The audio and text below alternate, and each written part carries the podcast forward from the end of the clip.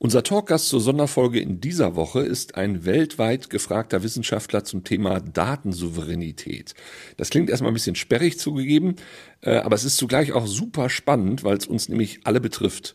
Um was geht's konkret? Also wenn ihr im Netz unterwegs seid, dann habt ihr natürlich irgendwo Daten hinterlassen, sei es, dass ihr Daten nutzt, mit anderen Daten austauscht. Ähm, Social Media ist natürlich eine riesen Datenkrake und auch dieser Podcast ist im Prinzip eine Datenspur. Jetzt kann man sich natürlich fragen, wo gehen jetzt eigentlich diese Daten hin? Habe ich überhaupt noch eine Kontrolle? Ich, der sie da mal reingebracht hat ins Netz? Natürlich nicht mehr. Wir sind, äh, was das angeht, einfach ausgeliefert gewissen großen Konzernen, die mit diesen Daten natürlich dann auch ein Geschäft machen. Und es wäre doch schön, wenn wir wieder Herr unserer Daten wären, also die Souveränität zurückgewinnen würden. Und dazu gibt es Techniken, beziehungsweise die werden entwickelt am Fraunhofer Institut für Software und Systemtechnik in Dortmund. Da arbeitet Professor Boris Otto, er ist da Institutsleiter und nebenbei hat er auch noch den Lehrstuhl für industrielles Informationsmanagement an der TU Dortmund. Und mit ihm habe ich über die Möglichkeiten gesprochen, die sich da ergeben und vor allen Dingen auch über die Notwendigkeiten, dass wir sowas dringend brauchen und dass das vor allen Dingen auch nichts weniger als das bedeutet, dass wir das Internet mal eben wieder vom Kopf auf die Füße stellen. Zündholz, der überschätzte Podcast. Produziert von Marc Raschke und Lisa Müller, die Direktorin.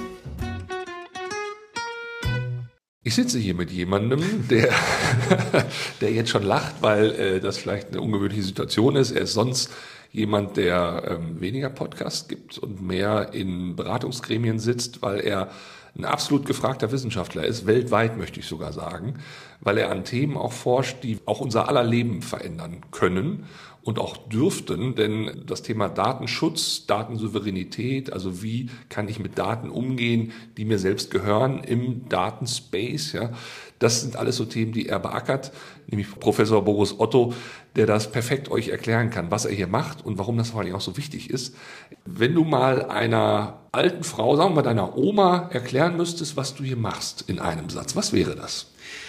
Tja, was tun wir? Also es ist ja klar, dass wir, wenn wir in der Welt der physischen Dinge bestimmte Sachen kaufen oder mieten, dann gibt es immer irgendwie Verträge dafür. So, da wird dann eben ganz genau geregelt, was man damit machen darf. Und das Einfachste ist im Supermarkt. Also meine Oma, die geht in den Supermarkt und kauft irgendwas und äh, durch diese Kaufaktion wird ein Eigentum übertragen. Also sie gewinnt dann Besitz zum Beispiel an irgendwie einer Staude Bananen oder Flasche Bier oder irgendwie sowas.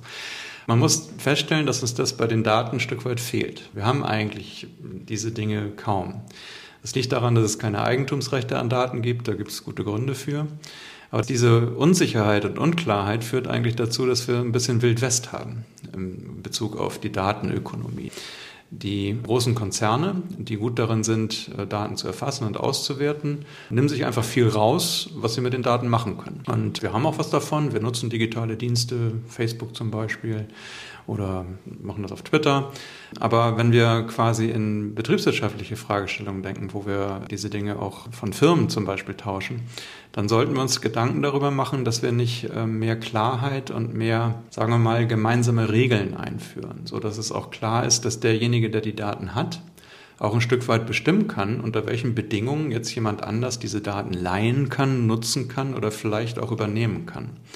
Das ist das, was wir tun. Wir entwickeln Technologien dafür, dass sowas passiert. Also, dass man im Umgang mit den Daten sich auf genau die gleichen ähm, Regeln verlassen kann und auch das, das gleiche Verhalten, was wir gewohnt sind, wenn wir sozusagen dingliche Güter handeln und dass wir das eben halt auch tatsächlich im Raum der, der Data Spaces, also im Datenraum halt tun können. Mhm. Du hast ja schon das Thema Supermarkt angesprochen. Ich kann mich daran erinnern, Herbert Schaar, der ja ehemals Datenschutzbeauftragter der Bundesregierung war, hat so gesagt, wir Menschen bewegen uns eigentlich im Netz, als würden wir in einen Supermarkt gehen, mhm. alles in, in den Korb packen und dann gehen wir zur Kasse und sagen der Kassiererin, hier haben Sie mein Portemonnaie, nehmen Sie sich mal raus, wird schon stimmen. Ja. ja? Also wir sind überhaupt nicht uns bewusst, was für einen Wert unser ja. Datenschatz hat, der zweifellos da ist. Du hast ihn auch, glaube ich, mal für Europa mhm. ungefähr kalkuliert auf mehrere hundert Milliarden Euro, die das wert wäre, was wir an Daten so hin und her tragen. Aber wir sind uns gar nicht bewusst, was da überhaupt möglich ist mit. Das ist richtig. Also in der Tat ist die Zahl, kommt von der Europäischen Kommission. Die hat den Wert der Datenökonomie in Europa mal versucht zu quantifizieren, was auch immer das dann ist, aber letzten Endes wahrscheinlich das Wertpotenzial ermittelt. Also was kann letzten Endes auch tatsächlich Wert geschaffen werden. Aber es ist eben auch viel konkreter. Wir haben ähm, große Digitalkonzerne wie eben Meta zum Beispiel, deren Marktkapitalisierung ja immer weniger auf dinglichen Gütern besteht, also auf Assets, die man anfassen kann, sondern eben auf digitalen Assets. Und die Frage ist dann eben schon, welche sind denn das? Und das sind eben halt natürlich halt die Fähigkeit, auch Daten zu analysieren und auch gute Dienste anzubieten, das darf man nicht vergessen. Aber eben ein Großteil der Quelle für diesen Wert stammen aus den Daten, die wir selber produzieren. Insofern ist dieses Beispiel, wir geben irgendwie das Portemonnaie ab, ganz gut und häufig kriegen wir es auch nicht wieder. Ja, eben genau. Ja, und, und, also, und haben auch nachträglich unsere Kreditkarte plötzlich ja, genau, belastet. Alles ja, auch so irgendwie dabei so genau. und irgendwie da macht dann jemand was damit. Sagen wir mal so, jeder müsste eigentlich für sich selber, ich habe das auch mal umgerechnet, also ich glaube, wenn man die Marktkapitalisierung von Meta oder ins Verhältnis setzt zu der Anzahl von Usern, dann ist es so, dass quasi jeder einzelne Facebook-Nutzer einen Anteil an der Marktkapitalisierung von, von Facebook damals noch hat von ungefähr 220 Dollar. Mhm. Das muss man sich schon überlegen. Also wenn man eine informierte Entscheidung trifft, das ist ja auch ein Mythos, dass der Mensch ökonomisch, ökonomisch rational handelt, das wissen wir.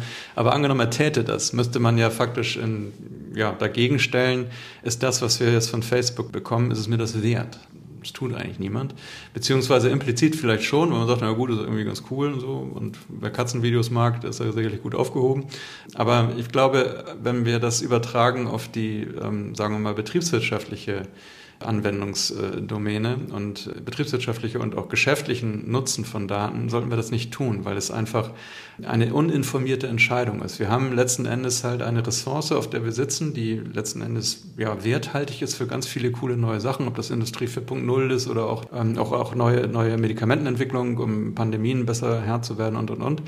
Ähm, und wir können schon am Ende sagen, naja gut, wir, wir, wir nehmen kein Geld dafür für die Daten, aber wir sollten zumindest wissen, was der Wert ist und vor allen Dingen auch, und das kommt auch gerne zu kurz, was die Kosten sind, die entstehen, diese Daten überhaupt in einer vernünftigen Qualität bereitzustellen. Vor 30 Jahren wäre das interessant gewesen.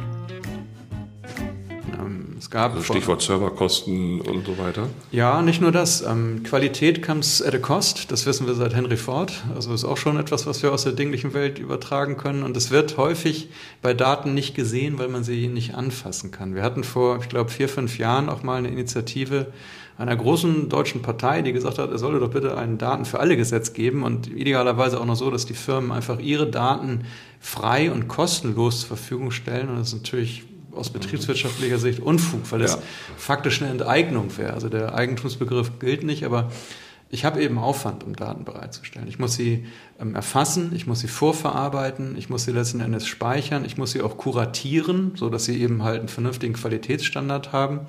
Ähm, und das passiert nicht umsonst. Also diese Kosten muss irgendjemand tragen, wenn er die Daten wiederverwenden will. Und das muss man eben in diese Gleichung auch mit einbeziehen. Du hast gerade die EU angesprochen. Auf der Ebene passiert ja gerade zumindest einiges, was ich so ja. wahrnehme. Jetzt, wenn wir mal alleine den Bereich Social Media, du hattest ja gerade Facebook angesprochen, mhm. äh, man, man fängt jetzt auch auf einmal an, TikTok irgendwie mal zu, zu reglementieren, was auch immer das im Einzelnen dann sein kann. Man hat jetzt gesagt, wir sind jetzt gerade aktuell in der Zeit, wo die Hamas gegen Israel kämpft. Man hat jetzt gesagt, äh, Hamas-Konten von Telegram bitte sperren. Mhm. Auf einmal geht sowas, ja. Mhm. Also da entsteht ja gerade plötzlich ein gewisses Datenbewusstsein, ja, habe ich so den Eindruck. Also warum passiert das manchmal so schleppend und so ja, nachzüglerisch? Weil du sagtest ja selbst, Wild West haben wir gerade und der Sheriff kommt irgendwie immer zu spät. Naja, es ist ja immer so, es muss, im Prinzip muss der Karren erstmal in Dreck gefahren werden, bevor man sieht, oh, hier müssen wir was machen. Also es ist schon so, dass das wahrscheinlich schon auch irgendwo so eine Art Naturgesetz ist, dass erstmal irgendwo wirklich ein Schadensfall eintreten muss, bevor man sich darum kümmert. Auf der anderen Seite muss man sagen, die Kommission von Ursula von der Leyen war schon recht produktiv in Bezug auf Datenregulierung. Also es gab ja dann doch einen ganzen Strauß oder gibt es einen ganzen Strauß an Regulierung in Bezug auf Daten, aber auch in Bezug auf digitale Dienste und äh, mittlerweile ja auch auf KI. Und das ist letzten Endes schon auch, glaube ich, aus einer richtigen Motivation heraus entstanden, weil man eben halt diese Wildwest-Situation in den Griff bekommen wollte. Ich meine, wir können uns alle noch daran erinnern, als, als Twitter damals den Account von, von Donald Trump sperrte.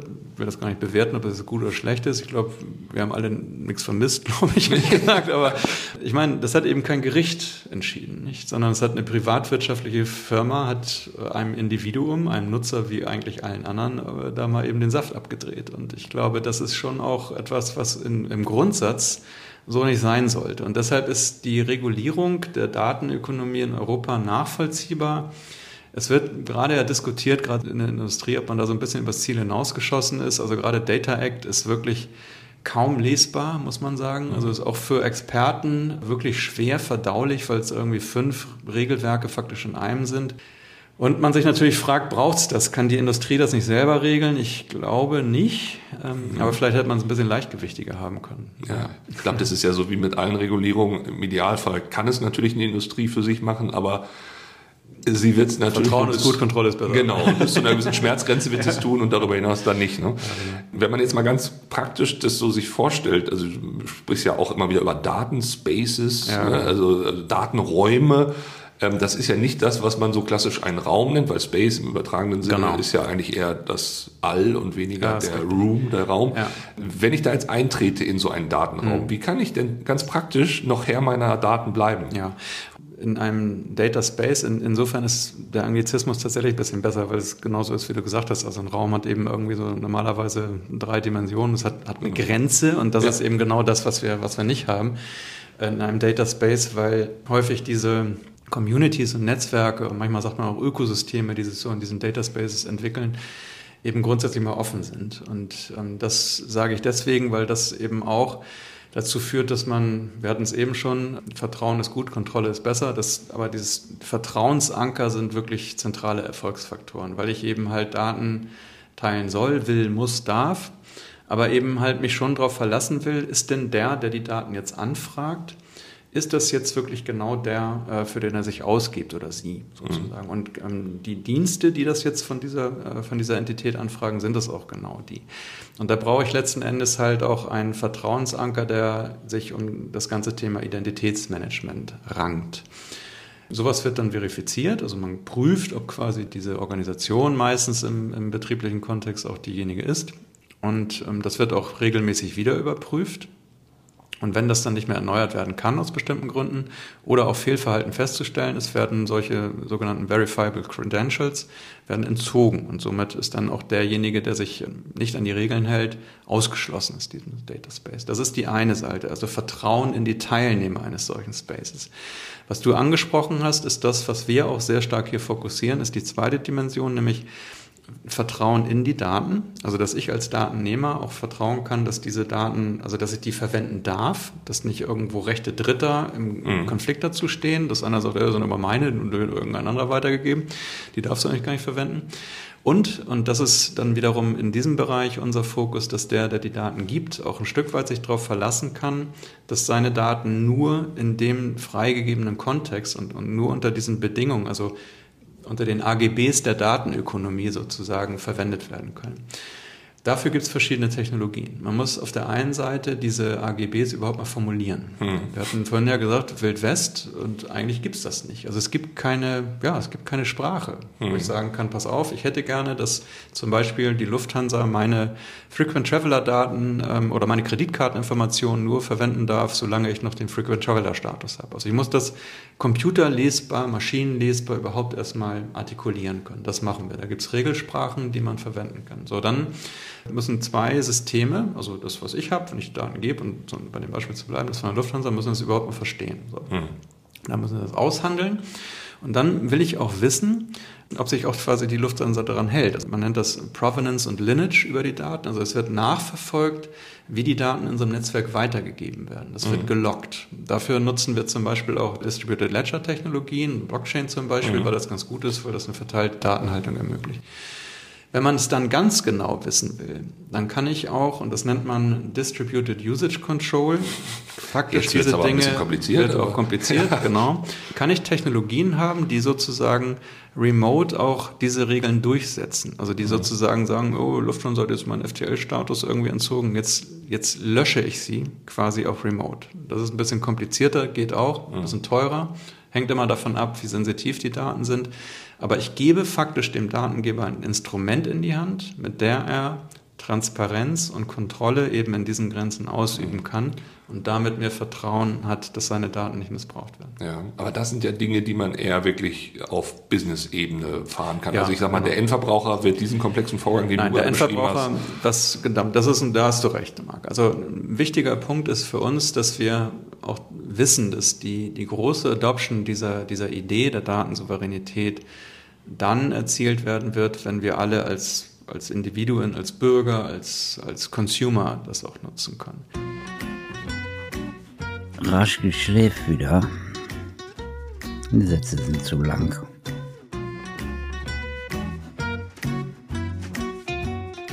Und da kann man sich das so vorstellen, dass man auf seinem, auf seinem Smartphone hat man ja die, die Settings, wo man immer einstellen kann, ob diese oder jene App nun genau auf bestimmte Sachen zugreifen kann. Das ist übrigens auch ganz interessant, auf was welche App eigentlich ja. zugreift. Also, also, also irgendwie Face ID, wo ich mich auch frage, warum braucht Ja, die ja, jetzt Face ID und so und warum will die wissen, mit wem ich befreundet bin? Und Irgendwie, ich will dann nur von A nach B kommen. Hm, komisch. Ähm, Aber so kann man sich das vorstellen, dass man für seine Daten entsprechend auch Erlaubnisse einrichtet über so Settingsstellungen wie in einem, in einem, wie in einem Betriebssystem von einem Handy. Und beispielsweise, ich sag mal, dem Hausarzt oder im Krankenhaus irgendwie erlaubt, hin auf eine Anfrage kann ich die MRT-Bilder von der letzten Knie-OP irgendwie oder Knieuntersuchung irgendwie nutzen, dass man das dann freigibt und das dann auch wieder entziehen kann. Es gibt da auch eine ganze Reihe Vorarbeiten, also der, der Gründer des Internet, meistens hat sowas ja viele Väter, aber Tim Berners-Lee, der ist ja so ein bisschen da die, die Lichtgestalt, hat eben auch eine äh, gewisse Entwicklung gestartet vor ein paar Jahren Solid, wo man im Prinzip ein souveränes Linked Data hat, wo quasi der Endnutzer eben einstellen kann, wer was mit seinen Daten machen kann. Das ist nicht so ganz einfach umzusetzen, aber das ist schon das Ziel, worauf wir hinarbeiten, dass wir alle souverän agieren können in der Datenökonomie. Du hast ja das Medizinthema schon angesprochen. Ja. Mhm. Ich glaube, viele wären ja auch gerade zum Beispiel für Forschungsstudien oder sowas auch bereit, Genau. einen gewissen Teil abzugeben. Ne? Ja. Gerade wenn sie krank sind, ne? Ja. sagen ja dann, ja klar, mach das. Aber eben, sagt mir wofür. Ne? Also das genau, ist ja exakt. Die, die spannende Frage. Und eben, ich möchte bis zu einem Tag X das Ja. euch geben. Das ist ja auch, glaube ich, das Problem, wenn wir wieder in die sozialen Kanäle denken.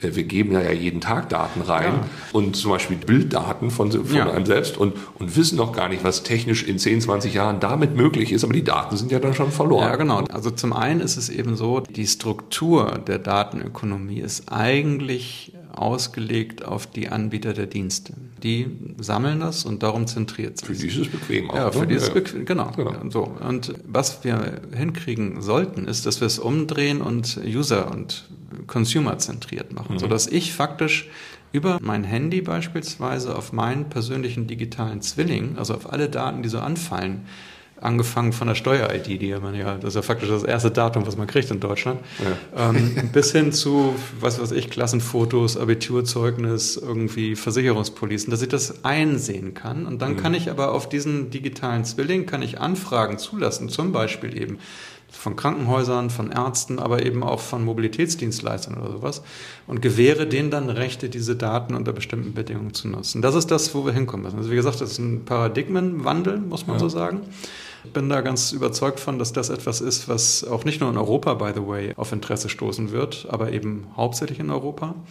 Ja, von daher glaube ich, würden wir da alle sehr stark von profitieren. Und ich glaube, dann wird es auch nochmal ganz neue Sprünge auch in Sachen Produktivität geben, weil man plötzlich viel, viel proaktiver da auch mitmachen würde. Ja. Ne? Und dieses Thema digitaler Zwilling in der, in der Industrie gibt's das ja schon. Ne? Ja. Zum Beispiel bei Triebwerken von Flugzeugen, ne? die genau. dann im Prinzip aufgrund ihrer Daten, die sie da so geben, Ja. quasi schon Prognosen auch machen können. Ja, das- ne? also nach dem ist irgendwie ein Check nötig und so weiter. Ne? Das ist ja das eigentlich Interessante, und du hast es ja eben gerade angesprochen, der digitale Zwilling, und das wird häufig gar nicht gesehen, ist ja keine Momentaufnahme, sondern der Wert ist ja, dass ich faktisch wie in so einer Zeitmaschine, ich kann ja zurückgucken, also ich kann gucken, was hat diese, bei dem Beispiel dieses Triebwerk, aber wenn wir das übertragen, diese Person eigentlich in der Vergangenheit, alles so zum Zeitpunkt X so, wie war da der digitale Zwilling, und ich kann natürlich auch in die Zukunft gucken. Ja. Und wenn ich das dann kombiniere mit Agenten, die auch letzten Endes über Verfahren der künstlichen Intelligenz arbeiten, dann werden wir möglicherweise irgendwann zu einem Zustand kommen, wo gar nicht mehr unbedingt sicher ist, wer da jetzt eigentlich agiert. Ist das diese Person selber oder ist das sozusagen der digitale Zwilling, der das macht? Mhm. Und wann ist der Punkt, wo die Person das selber auch gar nicht mehr weiß, weil sie vielleicht sagt, ey, Mensch, das ist so super und der hat mir den neuen John Grisham-Roman jetzt bestellt und den wollte ich sowieso immer mal lesen. Ja. So dass man irgendwie letzten Endes von seinen eigenen Entscheidungen sehr, sehr viel abgibt. Das ist, glaube ich, schon auch ein bisschen das, wo noch nicht unbedingt immer klar ist, dass das in diese Richtung gehen wird.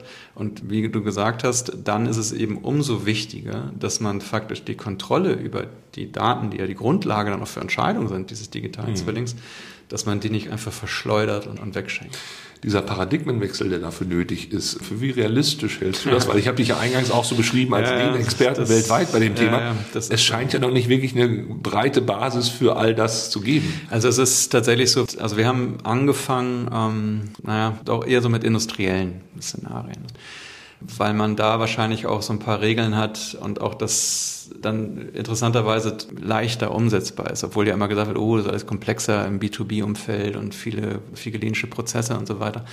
Aber es ist dann doch irgendwo klarer und man hat nicht diese Diversität in den Ökosystemen, wie man das bei allen hat, was so consumerbezogen ist. So, da haben wir aber auch eben halt solche Dataspaces, die live sind. Also wir haben den, also den Mobility Dataspace, der seit zwei Jahren läuft. Wir haben jetzt gerade Anfang der Woche ist Catena X, der Dataspace für die Autoindustrie live gegangen, Riesenprojekt.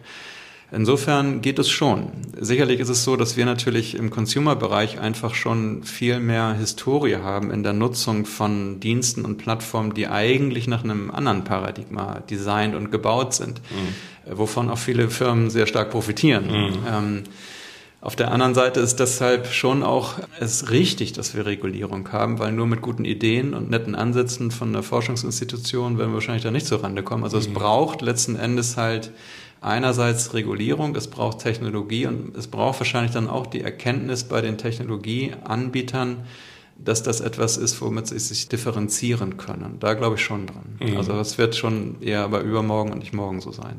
Aber wo wir gerade beim Heute sind, du hast Mobilität mhm. angesprochen, äh, was, was ist sowas konkret dann, so Mobility Space? Ja, also es ist letzten Endes etwas, wo zum Beispiel dieses Thema mit der Mobilitätskette, kennt ja jeder, wenn man irgendwie geschäftlich unterwegs ist, interagiert man ja mit, sagen wir mal, sechs, sieben verschiedenen Mobilitätsdienstleistern. Also ob das die Stadtbahn ist, die Deutsche Bahn, man fliegt mal irgendwo hin oder nutzt irgendwie Taxis oder auch Hotelketten zum Übernachten und die Orchestration und die Integration liegt bei uns als Usern und es gibt eben über den Mobility Data Space, zum Beispiel FreeNow, gibt es auch noch andere solche, solche Dienstleister, die eben halt, naja, ihre Dienste erweitern, um mehr von dieser Kette abzubilden. Also beispielsweise habe ich dann irgendwie vielleicht FreeNow Taxi gebucht und dann noch irgendwie auf der anderen Seite die letzte Meile sozusagen vielleicht noch irgendwie mit einem, mit einem E-Scooter zu machen. Und wenn ich dann aber die, also wirklich aktuellste Wetterbedingungen habe oder Stauinformationen, wird gesagt, pass auf, wir lassen dich da raus, weil da kommen wir nicht weiter. Und den Scooter brauchst du auch nicht nehmen, aber pass mal auf, die Tram fährt da.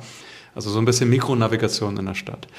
Und besseres Parkmanagement, muss man sagen, gibt es auch schon natürlich in einzelnen Lösungen, aber über den Mobility Data Space kann ich eben sehr einfach verschiedenste Daten aus verschiedenen ähm, Anbietern zusammenziehen. Denn es ist ja tatsächlich so, das kann man kaum glauben, dass in einigen Städten bis zu 90 Prozent der Zeit, die Leute im Auto fahren, dafür verwendet wird, einen Parkplatz zu finden. Aus allen möglichen Dimensionen betrachtet. Schön, der rein, Berlin der zum Beispiel, oder? Ja. Genau, ja, genau. Nee, also von daher, und das funktioniert gut. Ich bin ja auch ähm, im Expertenbeirat äh, Klimaschutz der Mobilität, wo es ja auch sehr stark darum gehen muss, dass wir in der Mobilitätswende eine Verlagerung vom Individualverkehr, insbesondere vom fossilen, letzten Endes Automobilverkehr hin zur Schiene eben hinbekommen. Aber dafür brauchen wir eben dann auch bessere digitale Zwillinge, Zustandsinformationen zur Auslastung der Infrastrukturen und dafür bildet dann am Ende auch der Mobilitätsdatenraum die, die Grundlage. Es gibt ja viele, die dann im Prinzip in dieser ganzen Technik schon auch die Lösung für alle unsere Probleme sehen, was jetzt zum mhm. Beispiel Klimaschutz angeht. Ne? Also ja. Nach dem Motto, wir müssen das alles nur ein bisschen besser organisieren und dann, ja. dann klappt das schon. Du hast gerade aber auch gesagt, das ist eine Sache, die eher übermorgen, wenn nicht sogar überübermorgen ja. realistisch wird. Also soll man noch darauf warten oder müssen wir uns jetzt äh, mit dem Auto komplett einschränken? Ach, also ich glaube, man muss da einfach am Ball bleiben. Und wenn man sich mal anschaut, wie diese Initiativen auch aufgesetzt werden, Es ist immer sehr multidisziplinär. Ich glaube, wir müssen auch die Zivilgesellschaft noch mehr da ins Boot holen. Leider Gottes hat die wenig Lobby, muss man mhm. sagen. Also gerade beim, auch bei dem Beispiel bleiben, Mobility Data Space, wir haben, will da auch gar nicht, ist kein Bashing oder sowas, haben VDA, die großen Hersteller, die großen Verkehrsbetriebe. Aber wo ist eigentlich der einzelne mobile Bürger? Nicht? Wo hat der seine Stimme? So, hm. ähm, da sucht man dann lange. Und das ist auch ein bisschen das, was in Deutschland grundsätzlich fehlt, dass man eigentlich sich sehr immer im technischen Maschinenraum tummelt und irgendwie ja, die üblichen Verdächtigen hat, darf man nicht, war noch nie so, geht doch nicht und lass uns doch mal gucken und so. Und wenn dann doch irgendwo tatsächlich eher sehr technisch induziert unterwegs ist, es gehört bei uns schon ein Umdenken dazu, dass wir es wirklich mehr vom User denken. Da kann man von den Amerikanern einfach viel lernen. Und deshalb bin ich auch froh, dass bei vielen dieser Projekte amerikanische Firmen dabei sind, weil sie eben sehen, dass das für sie ein USP ist, wenn sie das umsetzen, dass das ihnen selber hilft. Wie gesagt, das ist so, aus Nutzersicht, B2B, kann man diese Dinge nutzen. Man kann jetzt bei Catena X kann man Dienste kaufen, wenn man so will, kann sich da beteiligen. Bei anderen eben auch. Ist es schon bei uns auf den Endgeräten als Consumer noch nicht. Da sind wir eben bei. Das ist aber auch der schwierigste Weg. Ich habe jetzt neulich mal einen Vortrag von einem Digitalisierungsprofessor gehört, der hat gesagt, eigentlich haben wir in Deutschland gar kein Interesse, dass da sehr viel mehr Digitalisierung herrscht. Er hat das unter anderem mit der Gesundheitskarte ja. äh, verglichen, die ja schon gefühlt seit 20 Jahren mhm. im Einsatz sein müsste, aber es irgendwie nicht, nicht mhm. wirklich zur Veränderung bringt. Ihr habt ja unter anderem auch hier ja, genau. im Bereich Gesundheit das Thema. Und er hat das beschrieben mit zwei Gründen. Er hat gesagt, Digitalisierung hat ja immer mehr Effizienz und mehr Transparenz eigentlich zur Folge. Ja. Und wenn man mal so den Durchschnittswert nimmt von Digitalisierung und von Effizienz und Transparenz, die, die da drunter liegen, jeweils, die würden ja gar nicht unbedingt wollen, dass das transparenter Nein. und effizienter das wird. Dieser Shift, den du da gerade beschreibst, den wir eigentlich mal machen müssten, der ist doch fast gar nicht realistisch. Ja, also das ist so. Transparenz findet nicht jeder gut. Das ja. ist so. Viele Geschäftsmodelle basieren darauf, dass es diese Transparenz nicht gibt. Auf der anderen Seite ist es, glaube ich, auch ein Stück weit eine Entwicklung, die man nicht aufhalten kann. Und dann ist eben die Frage, was tut man? Entwickelt man Beharrungskräfte, um den Status quo zu behalten? Kann man machen. Ist, glaube ich, ein Geschäftsmodell, was aber nicht wirklich nachhaltig ist, weil es eben klar ist, dass diese Welle kommen wird. Also ich meine, es wird transparenter. Da müssen wir uns nichts vormachen. Insofern sollte man als Unternehmen versuchen, das als Chance zu sehen diese Transparenz in sein Geschäftsmodell einzubauen. Ich meine, die Logistik ist auch ein gutes Beispiel, wo man auch ja immer noch denkt, dass so Estimated Time of Arrival, also wann kommt irgendwie dieser mm, jener ja, LKW ja. an, dass das unheimlich differenzierend ist, hat aber jeder. Ja. Also im Prinzip bin ich eigentlich wahrscheinlich besser beraten als Logistikdienstleister, wenn ich Informationstransparenzdienstleister werde, nicht? Mm. Das Gleiche bezieht sich auf die Effizienz. Das ist auch so. Auch da verdient man Geld mit. Nur muss man eben sagen, dass es auch viele Bereiche gibt, wo es eigentlich ein Commodity ist Effizienz herzustellen. Gerade in, in Wertschöpfungsketten wird einfach unheimlich viel an Ressourcen verschleudert weil immer noch sehr viel einfach nicht digital ist. Aktuell ist bei, oder naja, mittlerweile ja, immer noch aktuell eigentlich die Halbleiterknappheit. Das ist auch kein Bashing der Autoindustrie, aber die Best Practice war irgendwie Excel, Telefon und E-Mail. Also, mhm. oh, ja, oh, ich will da ja übermorgen ein paar Autos bauen irgendwo. Wo sind denn jetzt die Komponenten da aus Taiwan und so? Das ist nicht zielführend. Gibt es denn etwas, weil wir ja die ganze Zeit über so Zukunftsthemen reden, gibt es denn etwas, was jetzt jeder in seinem Umfeld schon hat, was es ohne dich nicht gegeben hätte? Also wo so ein kleines bisschen Boris Otto in unserem Alltag schon drin ist? Uh, ich glaube, den Punkt habe ich noch nicht erreicht. Deshalb gehe ich auch noch jeden Tag zur Arbeit. Sehr gut. Sagen wir mal so, also es ist vielleicht, ja, wenn ich es ein bisschen, ja, ich weiß, ich komme ja aus Hamburg und ein sehr artisches Understatement, würde es ja nie so sagen, aber diese Data Space-Idee ist schon etwas, die bei uns hier am Institut und auch von Anfang an mit meiner Beteiligung entwickelt wurde. Nicht von uns alleine, sondern immer im Konzert mit anderen. Aber die hat sich eben in der EU-Gesetzgebung niedergeschlagen. Also in der EU-Datenstrategie steht drin, wir wollen eben diese Common European Data Spaces haben, weil wir glauben, und das ist nochmal wichtig, dass das das Instrument ist, um die Interessen des Einzelnen hinsichtlich Datensouveränität und auch Datenschutz in Einklang zu bringen mit dem berechtigten Interesse einer Community, diese Daten zu reusen. Stichwort Pandemie und so weiter, auch generell Medizinproduktentwicklung. Und das wiederum, die Datenstrategie ist ja Grundlage für die Gesetzgebung, die jetzt kommt. Also insofern ist, ähm, weiß nicht, ob das irgendwie jetzt mich gerade froh machen sollte, aber in der, in der EU-Regulierung wahrscheinlich schon viel von mir viel Boris Otto drin, ja. die wahrscheinlich am Ende dann eben auch, oder nicht wahrscheinlich, das wird ja Gesetz, wird alle uns, wird uns ja. alle betreffen. Das muss ja. man so sehen. Also weil ich vielleicht nicht unbedingt zufrieden wäre, wenn sozusagen mein Erbe irgendwann mal wissenschaftlicher Natur nur sich in Regulation niederschlägt, bin ich auch so interessiert daran, das sich auch in Innovation niederschlagen zu lassen. Ja, und, und dass es vor allen Dingen auch effektiv bleibt ne, und, genau. sich nicht in Bürokratie am Ende dann äh, erstickt. Ne? Das ist ja, ich meine, letzten Endes muss man ja schon auch sagen, wenn man, äh, wie gesagt, diese komplexe europäische Landschaft eben mit den Mitgliedstaaten und dann der Kommission und der ganzen Regulierung, wenn man das und auch den verschiedenen Initiativen, diese Dinge dann umzusetzen in den Mitgliedstaaten auf EU-Ebene und dann auf der EU-Ebene auch in verschiedenen Streams. Wenn man das jetzt Kollegen aus den USA oder auch aus Japan oder China erklärt, dann ist man da 20 Minuten unterwegs und es wird immer irgendwie auch peinlicher, ähm, weil es irgendwie ja auch zeigt, dass wir dann doch nicht den Masterplan haben. Aber es wäre eben wirklich gut, wenn aus Europa nicht nur GDPR, also nicht nur Regulierung exportiert würde, was ja tatsächlich ein Erfolgsschlager ist. Ich weiß nicht, ob wir darauf stolz sein können oder nicht, mhm. sondern dass man Europa in der Datenökonomie auch für technische Innovation kennt. Das ist zumindest mein hehres Ziel. Ich bin durch diese halbe Stunde, die wir jetzt gesprochen haben, noch ehrfürchtiger bezüglich deiner Arbeit und äh, kann mich nur bedanken, dass du uns da einen kleinen Einblick gegeben hast. Ich weiß, dass ihr auch selber viel kommuniziert. Ihr habt auf YouTube auch ja, Videos genau. und so weiter. Ne? Also wer eben noch ein bisschen mehr zuhören möchte oder da auch entsprechend noch mehr Informationen haben möchte, es ist alles möglich ne? im Datenspace da draußen. Genau. Ja, ich danke dir und vielleicht dann irgendwann, wenn du dann vielleicht einen Nobelpreis für irgendwas bekommen ah. hast, äh, für Datensicherheit im Datenspace, dann spätestens nochmal ein Podcast. Ich habe zu danken, Marc. Hat Spaß gemacht. Danke. Tschüss. Zündholz, der überschätzte Podcast. Titel gesprochen von Dr. Alexander Risse. Produziert von Marc Raschke und Lisa Müller, die Direktorin.